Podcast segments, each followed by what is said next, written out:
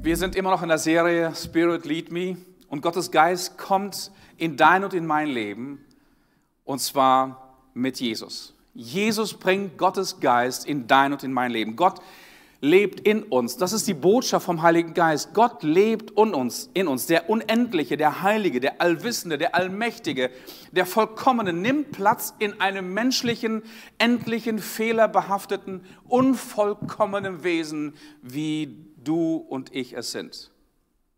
Der Heilige Geist ist in und mit uns. Der Heilige Geist ist mitten in deinem und in meinem Alltag, mitten in unserer Zerbrechlichkeit, mitten in unserer Schwachheit. Da heißt es in der, in der Bibel, denn meine Kraft kommt in Schwachheit zur Vollendung. Und letzten Sonntag sprach ich über dieses Wort, wer vom Heiligen Geist geleitet ist, das sind Söhne und Töchter Gottes.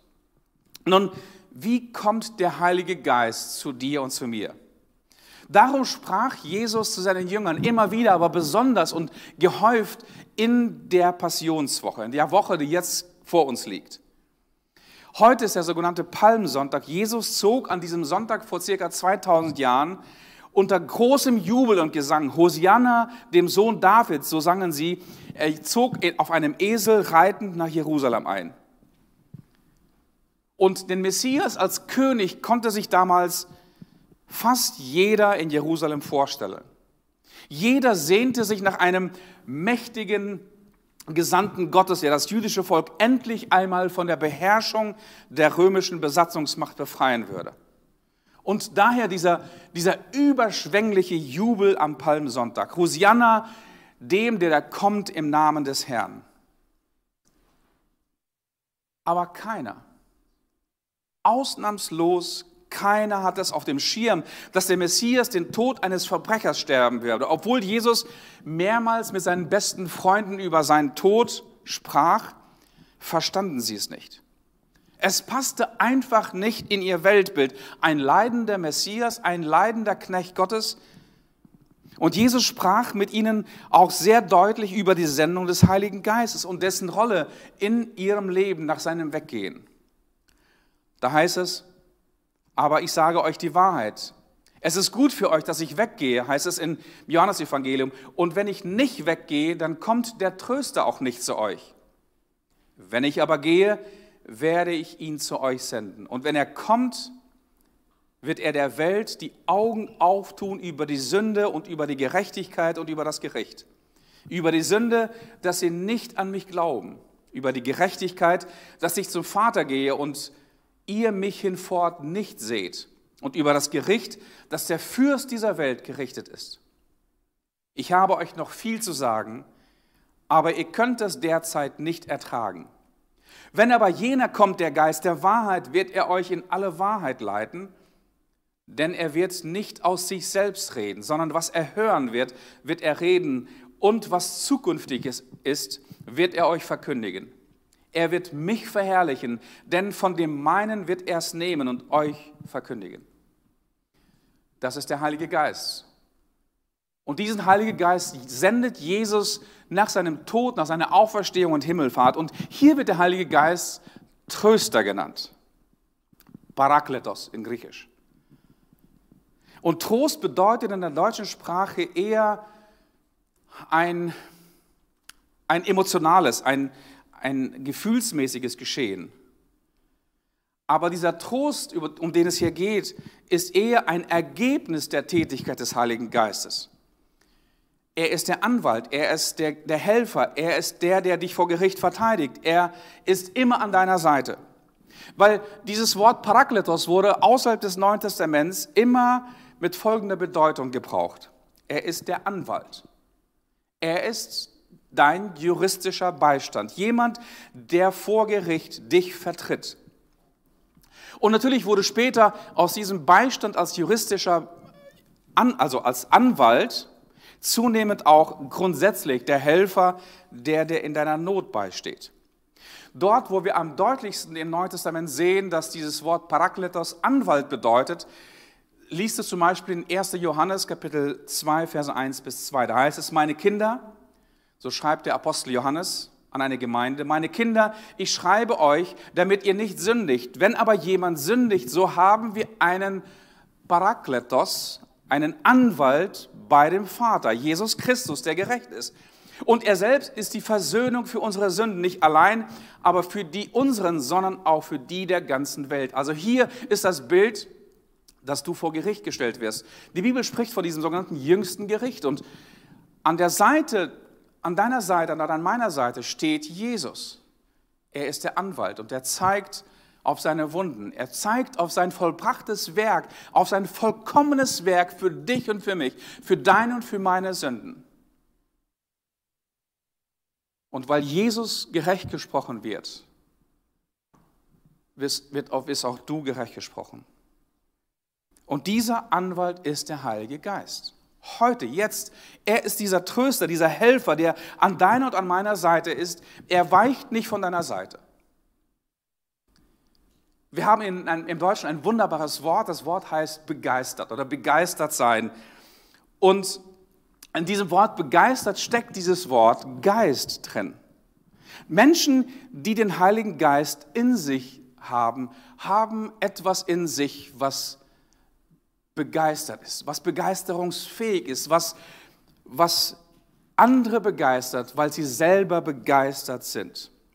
Es gibt eine, eine interessante Geschichte, eine Begegnung des Apostel Paulus, der kommt auf seiner Missionsreise nach, in eine Stadt Ephesus und begegnet dort Menschen, die Christen geworden sind.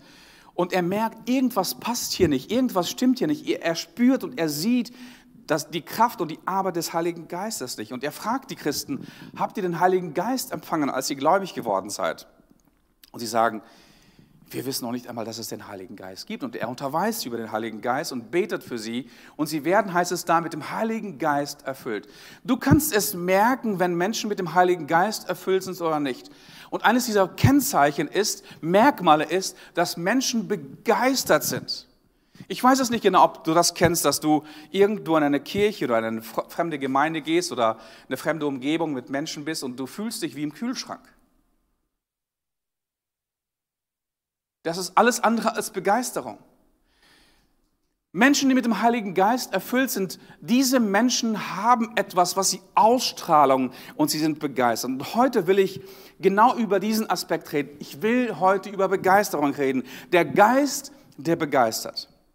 Und dafür will ich einen kurzen Gang durch die Apostelgeschichte machen, weil die Apostelgeschichte ist die erste Kirchengeschichte des Christentums nach der Himmelfahrt Jesu. Und einige Theologen bezeichnen dieses Buch nicht Apostelgeschichte, sondern die Geschichte des Heiligen Geistes. Der Heilige Geist ist nämlich neben den beiden ähm, Protagonisten in diesem Buch von Petrus und Paulus der Hauptakteur dieses Buches. Auf jeder Seite wirst du etwas über den Heiligen Geist. Der Heilige Geist macht das und der Heilige Geist sprach das und der Heilige Geist führte dazu und der Heilige Geist sandte das und das. Der Heilige Geist macht etwas auf fast jeder Seite dieses Buches. Der Heilige Geist wirkt, der Heilige Geist bewegt, der Heilige Geist begeistert Menschen.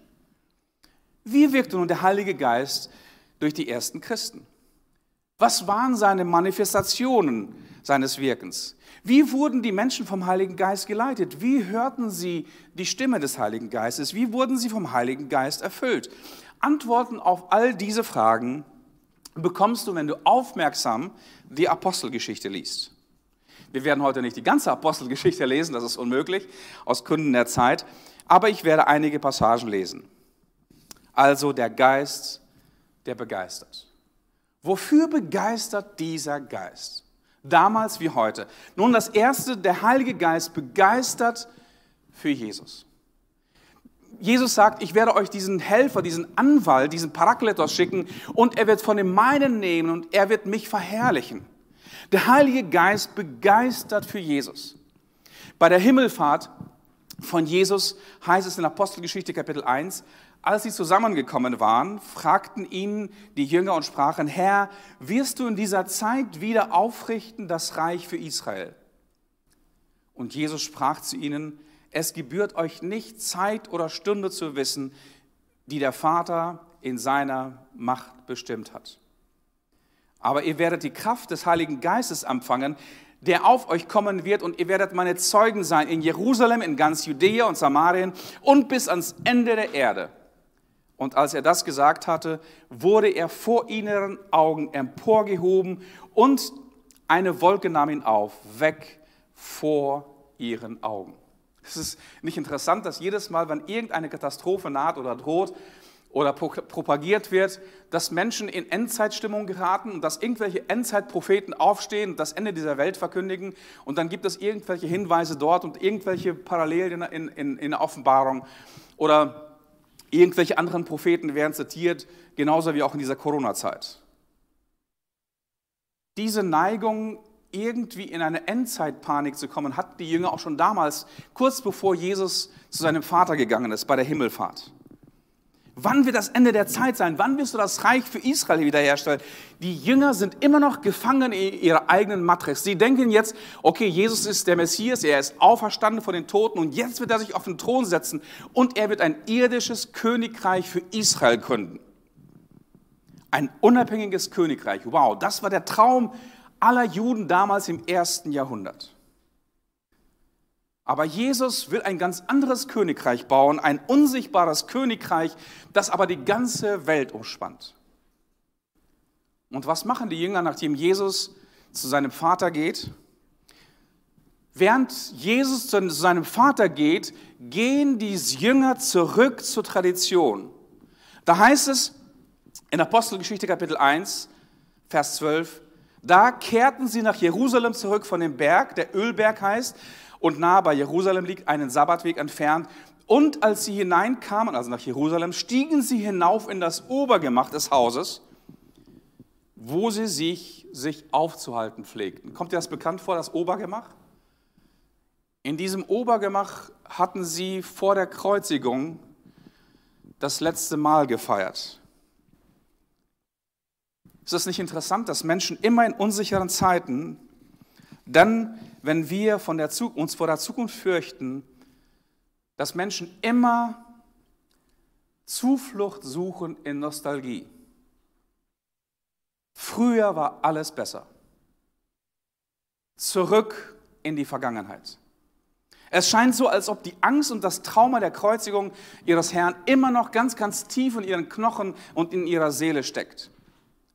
Wird der römische Machtapparat nun auch alle seine Nachfolger genauso aufreiben und ausmerzen. Und deswegen gehen sie zurück ins Obergemach. Sie gehen zurück in die Vergangenheit, zurück in ihre Tradition, zurück in die Nostalgie. Früher war alles besser. Ein Geist der Angst, ein Geist der Feigheit. Wer kann es ihnen verübeln, dass sie diese, dass sie diese Angst hatten? Und dann kommt Pfingsten, Apostelgeschichte Kapitel 2. Und dann kommt Pfingsten, da heißt es, und als der Pfingsttag gekommen war, waren sie alle beieinander an einem Ort. Also an welchem Ort? Obergemacht. Gemach. Angst, eingesperrt, in einer Clique zusammen, nicht rausgehen, nach innen gekehrt. Und da heißt es, und es geschah plötzlich ein Brausen vom Himmel, wie von einem gewaltigen Sturm, und er erfüllte das ganze Haus, in dem sie saßen. Und es erschien ihnen Zungen zerteilt wie von Feuer und setzte sich auf jeden einzelnen von ihnen. Und sie wurden alle erfüllt von dem Heiligen Geist und fingen an zu predigen in anderen Sprachen, wie der Geist ihnen zu reden eingab. Bist du begeistert von Jesus? Das ist das erste Merkmal, wenn der Heilige Geist auf Menschen kommt. Menschen werden begeistert sein von Jesus. Jeder Mensch ist in gewisser Weise begeisterungsfähig. Die Frage ist, wovon bist du begeistert? Viele Christen sind mehr von ihrem Handy begeistert als von Jesus. Ihr Handy ist überall. Sobald man mit ihnen essen geht, das Erste, was sie tun im Restaurant, legen sie ihr Handy neben, neben sich auf den Tisch. Das Handy beschäftigt sie überall, begleitet sie überall, ist mit ihnen überall. Nun, wenn du von etwas begeistert bist, sprichst du automatisch davon. Nun, einige sind begeistert von ihrem Auto, von ihrem Beruf, von ihrem Garten, von ihrem Hobby, von ihrem letzten Urlaub. Und wie merkst du es, dass Menschen von diesen Dingen begeistert sind? Du merkst es daran, dass sie unentwegt darüber reden. Es ist manchmal sogar nervig und lästig. Und die Frage ist, warum redest du so wenig über Jesus? Feigheit? Vielleicht Sprachlosigkeit? Vielleicht die Angst, was werden andere über mich denken? Nun, die, die Sache ist die, du sollst Menschen nicht bekehren. Das ist es, was Christen oft ätzend und unausstehlich macht.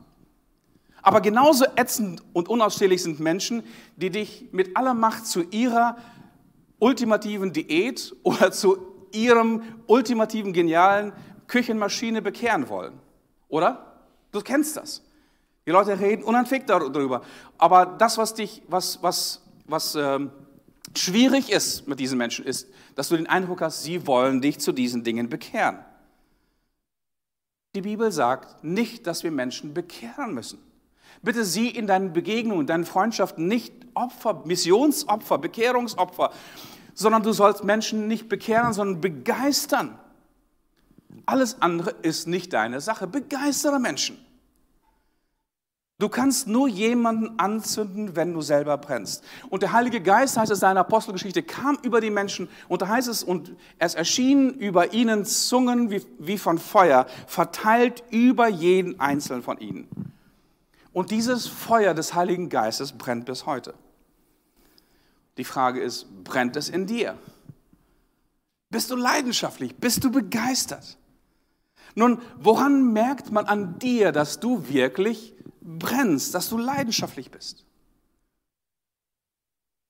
Nun, in diesen ersten Seiten der Apostelgeschichte lesen wir, dass Petrus auf jeden Fall brannte.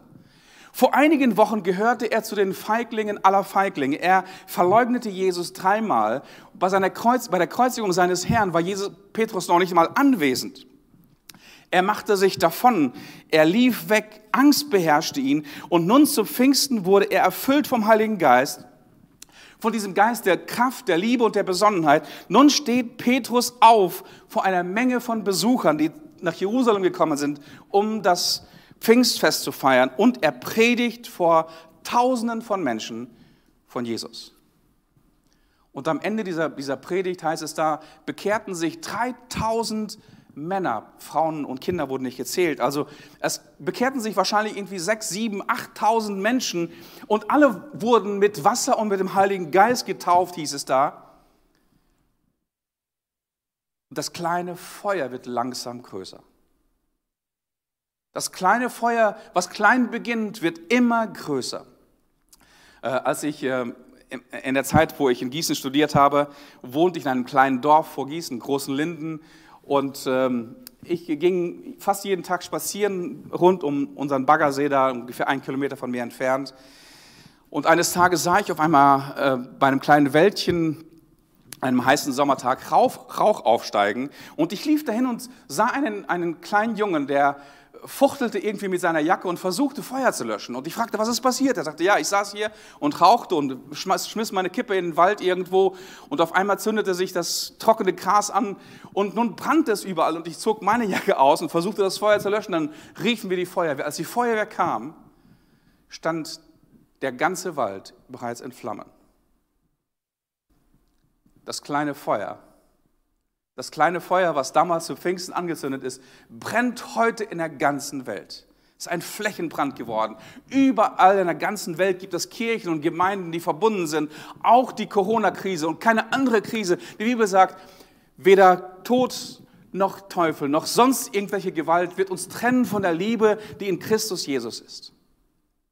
Und Jesus sagt, ich werde bauen meine Gemeinde und die Pforten der Hölle werden sie nicht überwältigen. Begeistert. Bist du begeistert von Jesus?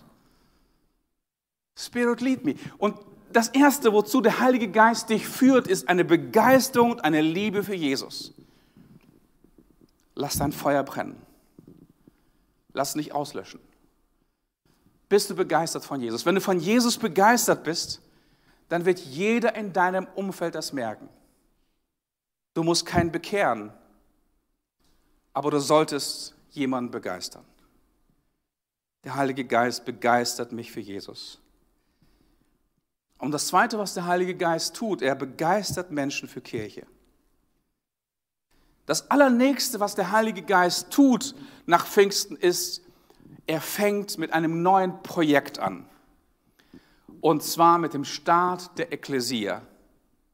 Alle Menschen, heißt es da, die zu Jesus fanden, fanden auch zusammen zu einer neuen Familie, zu einer neuen Einheit, zu, einer neuen, zu einem neuen Organismus. Und das war die Geburtsstunde der Ekklesia, der Kirche. Nun, Kirche ist kein Gebäude. Die ersten Christen hatten bis ins vierte Jahrhundert kein kirchliches Gebäude. Die Kirche wurde verfolgt. Sie, sie war unerwünscht im Römischen Reich. Kirche ist keine Institution. Kirche ist kein Amt. Kirche ist kein Versammlungsort. Kirche sind Menschen. Menschen, die erfüllt sind und begeistert sind vom Heiligen Geist und die echte Nachfolger Jesu werden. Daher wird die Kirche im Neuen Testament auch Tempel des Heiligen Geistes bezeichnet. Die Kirche ist sozusagen das Zuhause des Heiligen Geistes. Der Heilige Geist baut sich ein Haus, ein Zuhause. Und dieses Zuhause ist nicht aus, aus, aus Steinen, aus Mörtel gebaut, sondern aus, aus lebendigen Steinen, aus Menschen wie du und ich. Da heißt es in Apostelgeschichte Kapitel 2 über diese erste Kirche, wie sie lebt und wie sie, wie sie sich bewegt. Alle aber, die gläubig geworden waren, waren beieinander und hatten alle Dinge gemeinsam. Sie verkauften Güter und Habe und teilten sie aus unter alle, je nachdem es einer nötig hatte. Und sie waren täglich einmütig beieinander im Tempel und brachen das Brot hier und dort in den Häusern, hielten die Mahlzeit mit Freude und lauterem Herzen. Also wir bleiben zu Hause gilt auch damals schon. Die Kirche versammelt sich in den Häusern, hier und da in den Häusern heißt es hier. Und sie lobten Gott und fanden Wohlwollen beim ganzen Volk. Der Herr aber fügte täglich zur Gemeinde hinzu, die gerettet wurden. Hier siehst, siehst du, dass deine und meine Aufgabe ist es, Menschen zu begeistern und nicht zu bekehren. Das Zweite nämlich ist ausschließlich die Aufgabe Gottes. Was ist Kirche? Was ist Kirche, von der ich heute begeistert bin, von der die Menschen damals begeistert waren? Kirche ist dynamisch, ist immer ständig in Bewegung. Kirche ist ein Ort der Liebe und der Kraft und der Sinnstiftung. Hier wird das Evangelium und nicht, nicht die Tagespolitik verkündigt. Hier geschehen Gottes Zeichen und Wunder und das durch ganz einfache und normale Menschen wie du und ich es sind, die der Heilige Geist dazu befähigt. Kirche ist dort, wo Himmel und Erde zusammenkommen. Kirche ist Gottes Gegenwart bei uns Menschen, ein Stück Himmel auf Erden. Kirche feiert Jesus in Abendmahl, Taufe und Worship. Kirche feiert das Leben und die Auferstehung des Herrn. Kirche ist Vielfalt der Gaben und nicht die Monotonie einer Liturgie. Kirche ist lebendige, erfahrbare, praktische, lebensnahe Gottesbegegnung. Kirche ist Besinnung. Kirche ist Zusammenhalt. Kirche ist das Teilen von Gütern. Kirche ist Gottes Umarmung und Einladung für Menschen. Kirche ist Gottes Zuhause mitten in dieser Welt. Kirche ist Gottes Trailer und Marketingstrategie für sein ewiges Reich.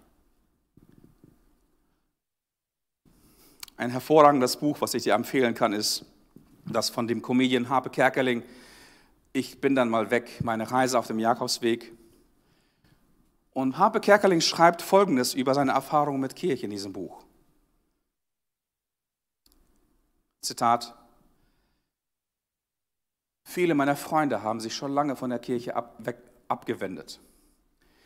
Sie wirkt auf sie unglaubwürdig, veraltet, vergilbt, festgefahren, unbeweglich, geradezu unmenschlich. Geh mir weg mit Gott, sagen leider die meisten. Ich sehe das etwas anders. Egal, ob Gott eine Person, eine Wesenheit, ein Prinzip, eine Idee, ein Licht, ein Plan oder was auch immer ist. Ich glaube, es gibt ihn. Gott ist für mich so eine Art hervorragender Film wie Gandhi. Mehrfach preisgekrönt und großartig. Und die Amtskirche ist lediglich das Dorfkino, in dem das Meisterwerk gezeigt wird. Sozusagen die Projektionsfläche für Gott. Und jetzt kommt seine Beschreibung für die Kirche. Die Leinwand hängt leider schief, ist verknittert, vergilbt und hat Löcher. Die Lautsprecher knistern, manchmal fallen sie ganz aus und man muss sich irgendwelche nervigen Durchsagen während der Vorführung anhören. Kein Vergnügen wahrscheinlich, sich einen Klassen, Klassen, Kassenknüller wie Gandhi unter solchen Umständen ansehen zu müssen. Viele werden rausgehen aus diesem Film und sagen, ein schlechter Film. Wer aber genau hinsieht, erahnt, dass es sich doch um ein einzigartiges Meisterwerk handelt. Ich weiß es nicht genau, wie es dir geht, aber ich kann die Enttäuschung von Harpe Kerkerlings Freunden nachvollziehen. Wenn die Kirche eine Werbung für Gott sein soll, dann haben wir im Laufe der Kirchengeschichte mal echt gut einen guten, manchmal aber auch einen ganz, ganz miesen Trailer präsentiert. Tradition im Raum der Kirche ist eben oft das Weiterreichen der Asche und nicht das Weiterreichen des Feuers. Und das, dann spricht Harpe Kerkeling weiter in seinem Buch über seine eigene Sehnsucht über die Kirche. Ich hoffe, so schreibt er. Wir können uns den Film irgendwann in bester 3D und Stereoqualität unverfälscht und mal in voller Länge angucken. Und vielleicht spielen wir dann ja sogar mit. Und ich habe den Eindruck, Habe Kerkeling ist, hat es besser als jeder Theologe hervorragend verstanden und zusammengefasst, was Kirche ist. Kirche ist Gottes Trailer in bester 3D und Ultra HD und Soundqualität, in dem du eine unverwechselbare Rolle, Rolle hast. Kirche findet nicht im frommen Entertainment statt. Kirche findet nicht in den abgehobenen Kanzeln der barocken Kirchengebäude statt. Kirche findet auch nicht in den kalten, aber vertrauten Kirchenbänken statt. Kirche findet aber auch nicht in den aufgepeppteren, moderneren Versionen statt mit Bühne, Lichtshow, perfektem Sound, Nebelmaschine und einem Pastor in Gestalt eines Rockstars. Kirche ist dort, wo der Heilige Geist in und durch Menschen wirkt. Kirche ist dort, wo Menschen zu Jesus kommen. Kirche ist dort, wo Menschen mit Gott, miteinander und mit sich selbst versöhnt werden. Kirche ist dort, wo Menschen durch die gute Nachricht Gottes verändert werden. Kirche ist dort, wo die Menschen über Gott ins Staunen kommen. Dann nämlich und nur dann ist die Kirche ein Trailer, bei dem Menschen angezogen werden von der Güte unseres himmlischen Vaters. Diese Kirche haben die ersten Christen gelebt und erlebt. Und in dieser Kirche führt Jesus selbst die Regie. Und diese Kirche begeistert mich. Und für diese Kirche will ich leben und ich will mich einsetzen und ich will arbeiten, dass Kirche dieser Trailer Gottes wird. Wenn Menschen ihn anschauen, dass ihnen das Wasser im Mund zusammenläuft, sind sie in die Arme eines gütigen Vaters laufen wollen, der sie umarmt und der sie aufnimmt, der sie heilt und der sie aufrichtet, der sie ermutigt, der ihnen die Angst nimmt, der sie frei macht. Und diese Art von Kirche suchen die Freunde von Harpe Kerkeling. Und diese Art von Kirche sucht die ganze Welt heute. Also Kirche ist nicht ein Museum.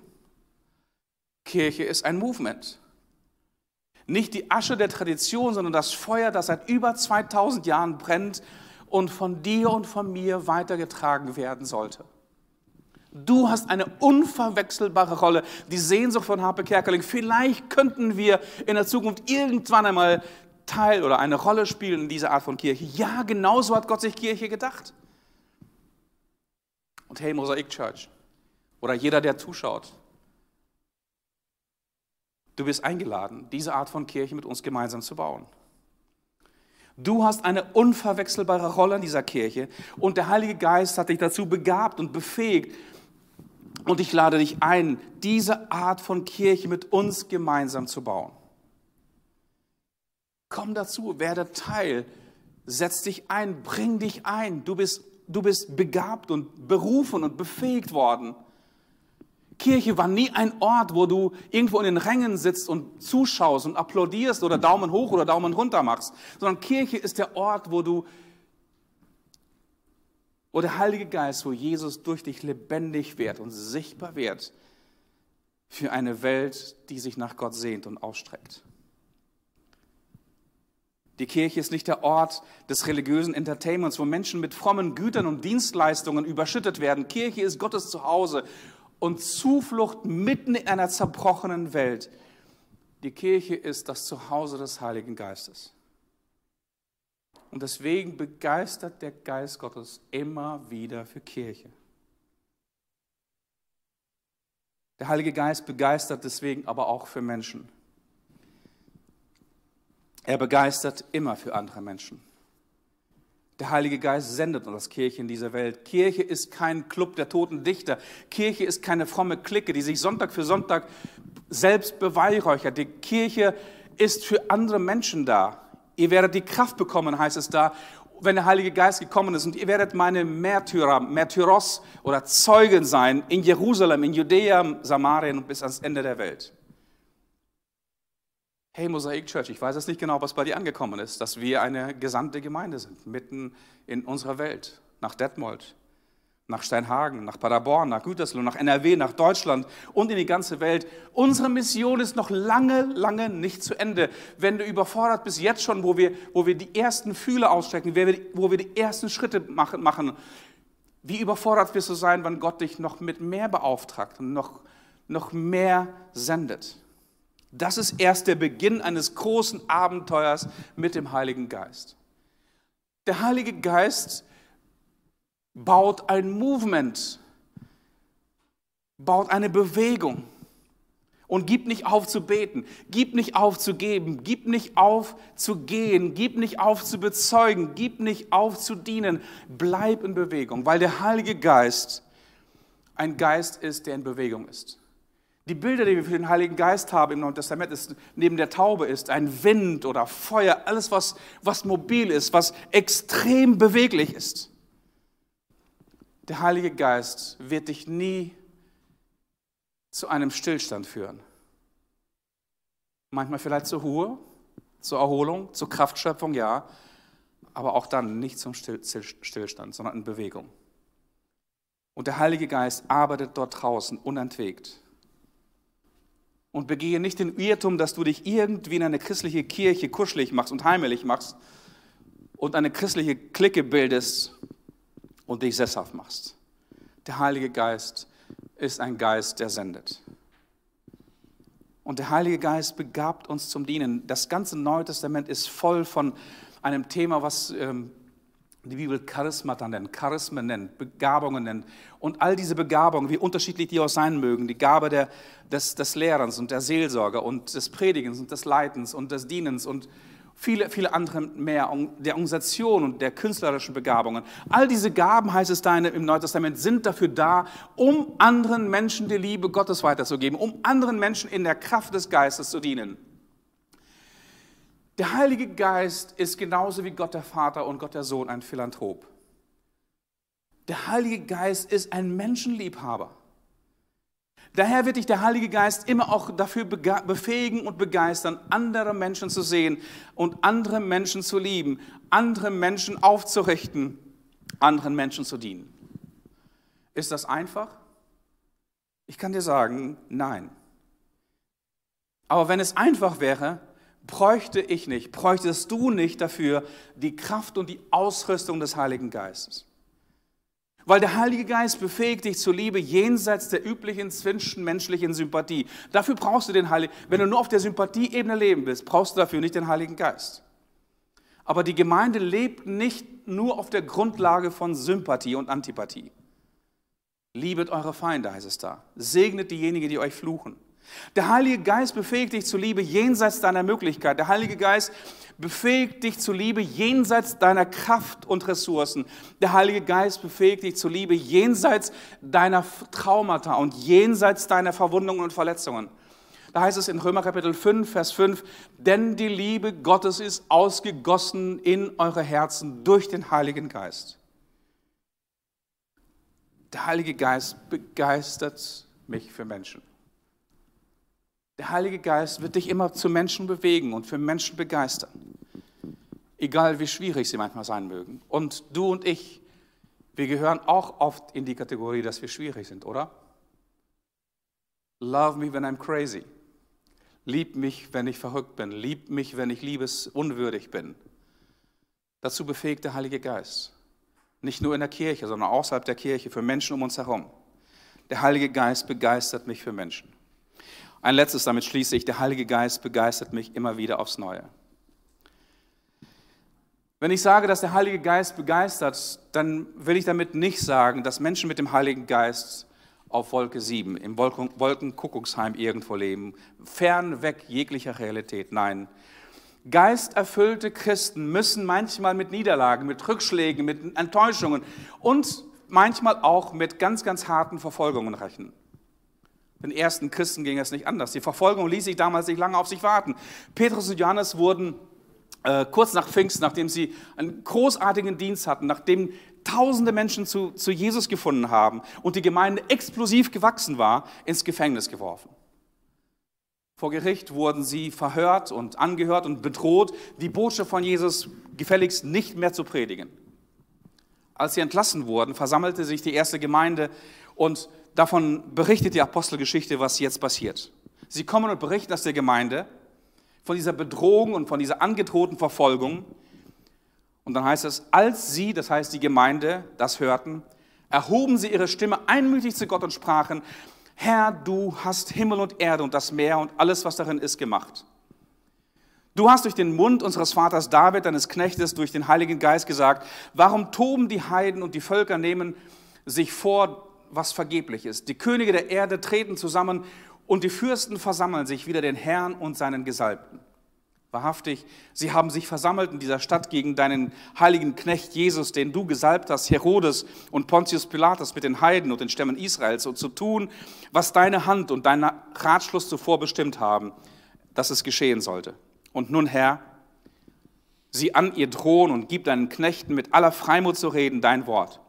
Strecke deine Hand aus zur Heilung und lass Zeichen und Wunder geschehen durch den Namen deines heiligen Knechtes Jesus. Da heißt es, und als sie gebetet hatten, erbebte die Stätte, wo sie versammelt waren, und sie wurden alle vom Heiligen Geist erfüllt und redeten das Wort Gottes mit Freimut. Nun, wenn du dich erinnerst, dieses, und sie wurden alle mit dem Heiligen Geist erfüllt, das gleiche, der gleiche Wortlaut, den hören wir schon ein paar Kapitel vorher, zu Pfingsten. Moment, sie wurden ja schon damals mit dem Heiligen Geist erfüllt. Und hier heißt es, und sie wurden wieder vom Heiligen Geist erfüllt. Das Wesen des Heiligen Geistes ist, dass er uns immer und immer und immer wieder erfüllt und immer und immer wieder begeistert. Das ist seine Natur. Das ist das Wort, was wir Deutschen haben, begeistert werden und begeisterungsfähig zu bleiben. Und ich möchte dich ermutigen, dass du das Werk des Heiligen Geistes in dir zulässt. Das Werk des Heiligen Geistes ist, dass er dich begeistert. Er wird dich begeistern für Jesus. Er wird dich begeistert von, begeistern von der Kirche. Er wird dich begeistern für Menschen und er wird dich immer wieder neu erfüllen und neu begeistern. Das bedeutet es, vom Heiligen Geist geführt zu sein. Spirit lead me. Ich habe einen konkreten Action Point zum Schluss für die kommende Woche. An diesem grünen Donnerstag feiern wir gemeinsam, wie Jesus damals mit seinen Jüngern am grünen Donnerstag das Abendmahl feierte. Kling dich ein über die üblichen Medien. Feier mit uns zusammen mit deiner Familie, mit deinen Freunden. Lade deine Freunde dazu ein über Zoom oder über andere technische Hilfsmittel, um mit dir, mit deiner Familie, aber auch mit, mit uns als ganze Kirche, mit Jesus verbunden zu sein. Lass dich begeistern für diese, für diese Abendmahlsfeier mit uns gemeinsam. Ich möchte dich segnen. Jesus, ich danke dir so sehr für den Geist Gottes, der begeistert, der unterwegs ist. Ich danke dir, dass du, Heiliger Geist, deine Kirche bis heute begeisterst von Jesus. Dass du Menschen ansprichst und dass du Menschen freisetzt, dass du Vergebung und Versöhnung hineinbringst. Jesus, danke, dass du Menschen veränderst. Du nimmst jeden so an, wie er ist, aber du lässt keinen so, wie er bleibt. Du veränderst uns. Du begeistert uns. Du begeisterst uns von Kirche. Und Heiliger Geist, da draußen gibt es so viele Menschen, die enttäuscht sind von Kirche. Ich kann so sehr die Freunde von Harpe Kerkeling verstehen, wenn sie die, den, die Kirche heute anschauen. Und Heiliger Geist, gib uns Gnade als, als Kirchen in, in unserer Republik, aber auch weltweit, ein äh, genialer Trailer zu sein. Dass deine Größe und deine Herrlichkeit, deine Liebe, deine Gnade, deine Weisheit, deine Erlösung, deine Hoffnung widerspiegelt. Und ich segne dich damit, dass du neu begeistert wirst von Kirche. Ich segne dich damit, dass du neu begeistert und erfüllt wirst für Menschen. Ja, Menschen können verletzen, Menschen können enttäuschen, aber auch du kannst verletzen, auch du kannst enttäuschen. Deswegen lässt Gott dich noch lange nicht fallen. Heiliger Geist, ich bitte dich, dass du Menschen berührst und umarmst, die so verwundet sind über Begegnungen, über Beziehungen, über Zerbruch, über Enttäuschung. Heiliger Geist, du kannst diese Wunden schließen. Und du kannst uns neue Liebe geben, die Liebe des Vaters hineingeben. Die Liebe für, für dich, für uns selbst, aber auch für unseren Nächsten. Auch die Liebe für deine Kirche. Heiliger Geist, ich bitte dich, dass du uns auch in dieser Zeit, wo wir zurückgezogen leben müssen, dass du uns begeisterst, ganz neu, dass du uns erfüllst, dass du uns frei machst, dass du die Ketten sprengst von Einsamkeit, von Furcht, dass du uns in das Leben in der Freiheit hineinführst, dass wir all das Gute sehen, was du gerade tust. Du lässt dich nicht aufhalten, du lässt dich durch nichts aufhalten. Auch jetzt bist du am Wirken, gerade auch durch dieses Gebet und durch diese Worte. Danke dafür. Amen.